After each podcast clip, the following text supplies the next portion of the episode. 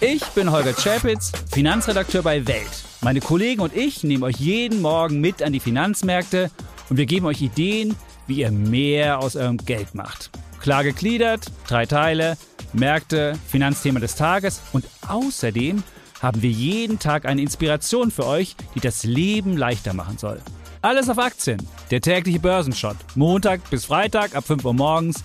Alles, was ihr wissen müsst, in nur 10 Minuten. Für erfahrene Anleger, aber auch für Neueinsteiger.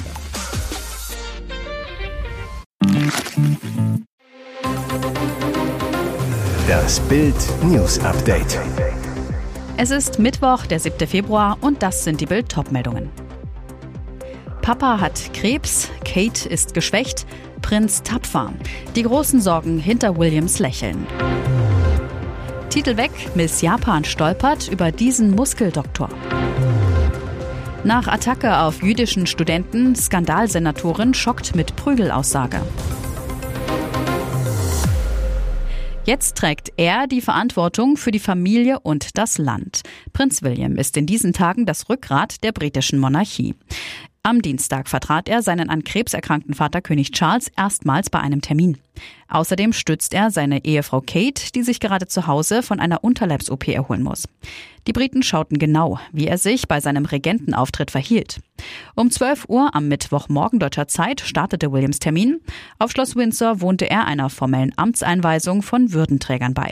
In blauer Uniform stand er im prunkvollen Schlosszimmer und händigte Ehrungen an Bürger aus. Eigentlich hatte der Prince of Wales alle öffentlichen Termine bis Ostern abgesagt, um sich um Kate und die drei Kids zu kümmern. Doch wenn das Königreich ruft, ist der Thronfolger zur Stelle. Der Stress der letzten Wochen war William anzusehen. Er wirkte hager, das Gesicht schmal und spitz. Während William seinen Pflichten nachkommt, ist auch Bruder Harry in der Stadt.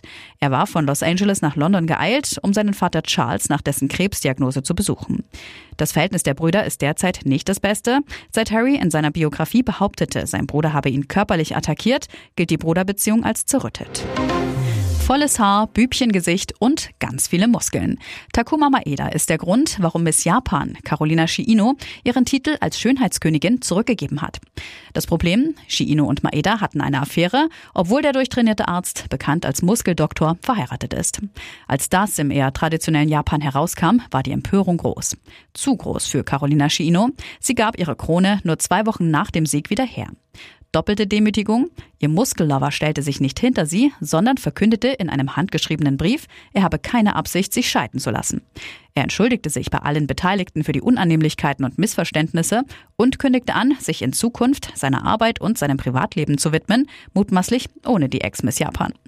Die ukrainischstämmige Shiino hatte zunächst geleugnet, von der Ehefrau ihres Lovers gewusst zu haben, dann ruderte sie zurück und entschuldigte sich ebenfalls. Doch das half nichts. Sie verlor auch noch ihren Job bei einer Modelagentur.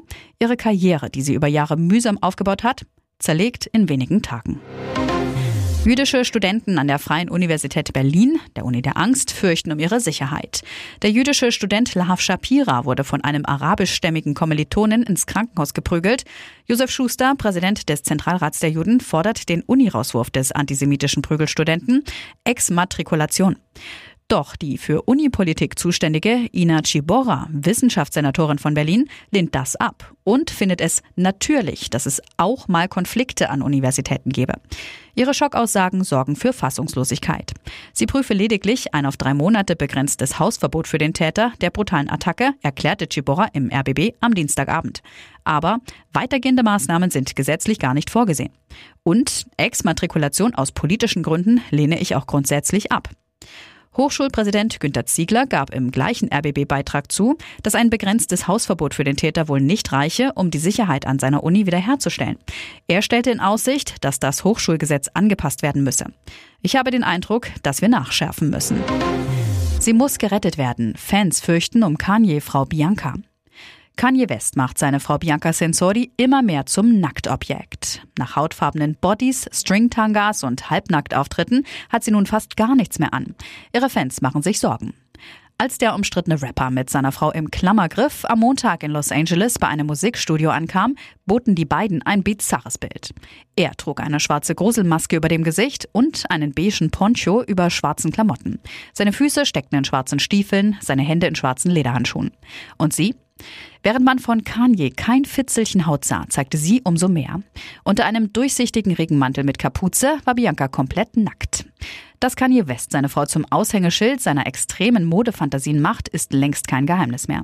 Erst kürzlich analysierte die britische Psychologin Carolyn Meyer, er objektiviert und entmenschlicht sie.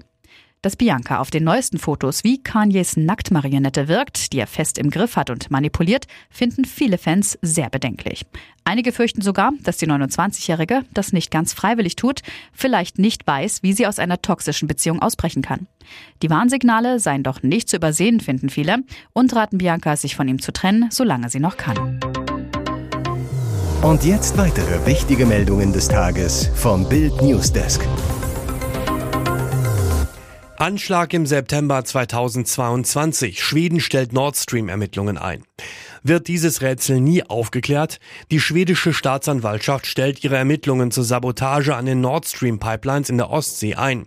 Das gab der mit den Untersuchungen betraute Staatsanwalt Mats Ljungqvist am Mittwoch bekannt. Medien berichteten am Dienstag, dass die schwedischen Behörden in ihrem Land offenbar keine konkreten Tatverdächtigen ausmachen konnten. Das deutsche Verfahren wird also ungeachtet dessen weiterlaufen. Kurz vor den Explosionen wurde ein russisches Spezialschiff in der Nähe fotografiert. Ende September 2022 waren mehrere Explosionen in der Nähe der dänischen Ostseeinsel Bornholm registriert und wenig später vier Lecks an drei der insgesamt vier Leitungen der Nord Stream Pipelines entdeckt worden. In Schweden wurden daraufhin ebenso Ermittlungen aufgenommen wie in Deutschland und Dänemark. Und die Ampel zofft sich nur noch Abgesang auf Made in Germany. Seit Monaten schlagen Spitzenmanager, Verbände und Wissenschaftler für Deutschland Standortalarm. Deutschlands Wirtschaft ist 2023 als einzige der Industrienationen geschrumpft. Diagnose eine Strukturkrise wie seit Jahrzehnten nicht. Auch die Ampel stimmt in den Abgesang auf das Wirtschaftswunderland ein. Wirtschaftsminister Robert Habeck erkennt, die deutschen Unternehmenssteuern sind weder international wettbewerbsfähig noch investitionsfreundlich genug, sagte er der Welt am Sonntag. Am Dienstag sagte Finanzminister Christian Lindner dem Handelsblatt, Deutschland fällt zurück, weil das Wachstum ausbleibt, der Standort ist nicht mehr wettbewerbsfähig. Zwei Minister, eine Diagnose, aber auch ein Gegenmittel? Nein. Die beiden liegen über Kreuz. Nicht mal bei der Suche nach einer neuen Wirtschaftswunderformel kommen Habeck und Lindner noch auf einen Nenner. Und mit Kanzler Olaf Scholz schon gar nicht. Die Wirtschaft schmiert ab und die Ampel fliegt auseinander. Beispiele Streit und Ärger bei den Unternehmenssteuern, dem Bürokratieabbau, dem Soli oder der Kraftwerkstrategie. Alles zum Ampel-Dauerzoff gibt's bei Bild.de. Ihr hört das Bild News Update mit weiteren Meldungen des Tages. Bild kennt alle Details. Konzept steht, Özdemir plant neue Fleischsteuer. Landwirtschaftsminister Cem Özdemir treibt seine Pläne für eine neue Fleischsteuer voran. Die Idee, eine sogenannte Tierwohlabgabe, also ein Preisaufschlag auf Fleisch und Fleischerzeugnisse. Die Einnahmen aus der Abgabe sollen an die Bauern fließen, damit die dann den tiergerechten Umbau ihrer Ställe finanzieren können. Jetzt nehmen Özdemirs Pläne Form an. In einem Eckpunktepapier, das Bild vorliegt, präsentiert sein Haus den Ampelfraktionen erstmals ein konkretes Konzept für ein neues Gesetz. Table Media berichtete zuerst. Demnach plant Özdemir eine neue Verbrauchssteuer auf Fleisch, Fleischerzeugnisse und genießbare Schlachtnebenerzeugnisse sowie für Verarbeitungsprodukte mit einem bestimmten Anteil von Fleisch, Fleischerzeugnissen oder genießbaren Schlachtnebenerzeugnissen. Das heißt, an der Fleischtheke wird es künftig für alle Kunden teurer. Die Steuereinnahmen aus der Abgabe würden nicht direkt an die Bauern, sondern wie üblich in den Bundeshaushalt fließen. Zweckgebunden wären sie damit nicht. Das bedeutet, theoretisch könnte das neue Geld auch für ganz andere Regierungsvorhaben verwendet werden. Immerhin, als Ziel des Gesetzvorhabens ist festgehalten, Steuereinnahmen für wichtige, vornehmlich landwirtschafts- und ernährungspolitische Vorhaben zu generieren. Auch importierte Fleischprodukte sollen besteuert werden, einzig der Import für private Zwecke wäre ausgenommen. Zur Höhe des Steuersatzes steht nichts im Papier, geplant ist ein Preisaufschlag pro Kilogramm verkauften Fleischs. Wie hoch der ausfällt, ist politisch zu entscheiden. Fakt ist, für Steuern ist in der Bundesregierung eigentlich das Finanzministerium zuständig. Das Konzept des Landwirtschaftsministeriums muss jetzt durch das Finanzministerium geprüft werden. Finanzminister Christian Lindner hatte Steuererhöhungen in der Vergangenheit allerdings kategorisch ausgeschlossen. Özdemirs Plan findet in der Ampel aber auch Zuspruch. Die Grünen stehen voll hinter ihrem Minister und auch Teile der SPD sind offen. Israel bestätigt, fast ein Viertel der Hamas-Geiseln tot. Schreckensnachricht für alle Angehörigen der 136 nach Gaza verschleppten Geiseln. Fast ein Viertel von ihnen ist israelischen Angaben zufolge tot. Militärsprecher Daniel Hagari nahm am Abend Stellung zu einem Bericht der New York Times. Das Blatt hatte zunächst berichtet, dass 32 Personen gestorben seien.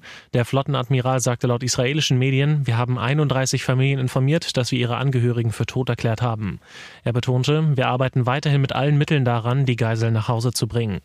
Bei den Toten soll es sich nach Informationen der Times of Israel um 29 Menschen handeln, die bei dem blutigen Hamas-Überfall auf Israel am 7. Oktober verschleppt worden sind. Zudem um die Leichen zweier Soldaten, welche bereits vor zehn Jahren in die Hände der Terroristen gefallen waren. Das Wall Street Journal schreibt, dass bis zu 50 Israelis tot sein könnten. Das Blatt bezieht sich dabei auf ägyptische Beamte. Diese hätten die Zahl bei den Verhandlungen für einen neuen Geiseldeal von israelischer Seite erfahren. Derweil wird im Hintergrund weiter über einen neuen Geiseldeal verhandelt. Am Dienstagabend sagte Katar-Ministerpräsident Mohammed bin Abdulrahman Al-Thani bei einer gemeinsamen Pressekonferenz mit US-Außenminister Anthony Blinken, wir haben von der Hamas eine positive Antwort erhalten. Sie beinhalte allerdings mehrere Vorbehalte. Laut Blinken wurde die Antwort der Terroristen an Israel weitergeleitet. Aus dem Büro von Ministerpräsident Netanyahu hieß es, die Einzelheiten werden von den Offiziellen, die an den Verhandlungen beteiligt sind, gründlich ausgewertet. Medienberichten zufolge soll über ein Abkommen verhandelt werden, das eine Feuerpause vorsieht. Hamas soll drei Dutzend weibliche, ältere, männliche und verletzte Geiseln freilassen. Anschließend folgten weitere Verhandlungen. Hier ist das Bild News Update. Und das ist heute auch noch hörenswert. Bei diesem Interview muss Russlands Präsident Wladimir Putin keine kritischen Fragen fürchten. Nicht wegen seines Angriffs auf die Ukraine, nicht wegen der unzähligen Menschenrechtsverstöße. Tucker Carlson, ehemaliger Moderator des US-Senders Fox News, ist nach New York gereist. Viel wurde über den Grund der Reise spekuliert. Jetzt bestätigte Carlson auf X, wir sind hier, um den russischen Präsidenten Wladimir Putin zu interviewen. Sollte das Interview wirklich zustande kommen, wäre es das erste mit einem Interviewer aus dem Westen seit Beginn des Angriffskriegs auf die Ukraine. Der rechte Talkmaster, der für die Verbreitung von Verschwörungstheorien bekannt ist, erklärte, es sei sein Job, die Menschen zu informieren. Fraglich ist, wie wertvoll diese Informationen sein werden. Auf wessen Seite der Interviewer steht, steht nämlich bereits fest, Tucker Carlson hat seine Abneigung gegen die Ukraine in der Vergangenheit immer wieder deutlich gemacht. Außerdem stellte er wiederholt die Unterstützung der USA für Kiew in Frage. Das Dschungelcamp ist vorbei, die Krone vergeben, jetzt wird abgerechnet. Wer ist der wertvollste Camper? Wer hat den höchsten Bekanntheitsgrad? Wer ist der authentischste? Kurz, wem hat das Mäuseschwanzpüree trinken, Lästern am Lagerfeuer, Popo enthüllen oder Fummeln unter der Bettdecke am meisten gebracht? Die Unternehmensberatung Betten Company hat in Kooperation mit Trend Research die Markenwerte von Deutschlands Dschungelcampern 2024 zum Zeitpunkt des Einzuges und des Finales ermittelt und daraus ein Ranking erstellt. Das Ergebnis 24 Tim ist mit Abstand der wertvollste Dschungelcamp-Teilnehmer in diesem Jahr. Sein Markenwert circa 1,19 Millionen Euro. Allerdings, sein Markenwert hat durch die Sendung sogar noch 5% verloren. Auf Platz 2 folgt Leila Lahoua mit einem Markenwert von ca. 163.000 Euro. Drittplatzierte ist Cora Schumacher mit etwa 161.000 Euro. Der Markenwert von Personen gibt an, wie viel Geld man investieren müsste, um eine ähnlich starke Marke aufzubauen. Ex-No Angels Sängerin und Dschungelkönigin Lucy Diakowska erzielte während der Zeit im Dschungelcamp die höchste Steigerung ihres Markenwertes.